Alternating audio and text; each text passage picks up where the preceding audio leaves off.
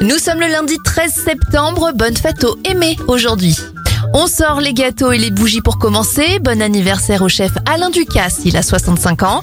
54 pour l'athlète américain Michael Johnson. Et l'ex One Direction Niall Horan a 28 ans. Alors c'est bien chargé au niveau des événements. Le Suisse Georges de Mestral dépose le brevet du Velcro en 1955. En 1994 à Toulouse, c'est le vol inaugural du Beluga, l'avion gros porteur le plus volumineux du monde. Teddy Riner devient champion du monde de judo à 18 ans en 2007.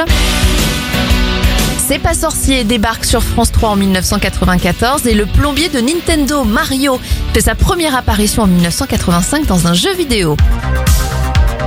On termine avec le film Midnight Express d'Alan Parker. Il sort au cinéma en 1978. Bonne semaine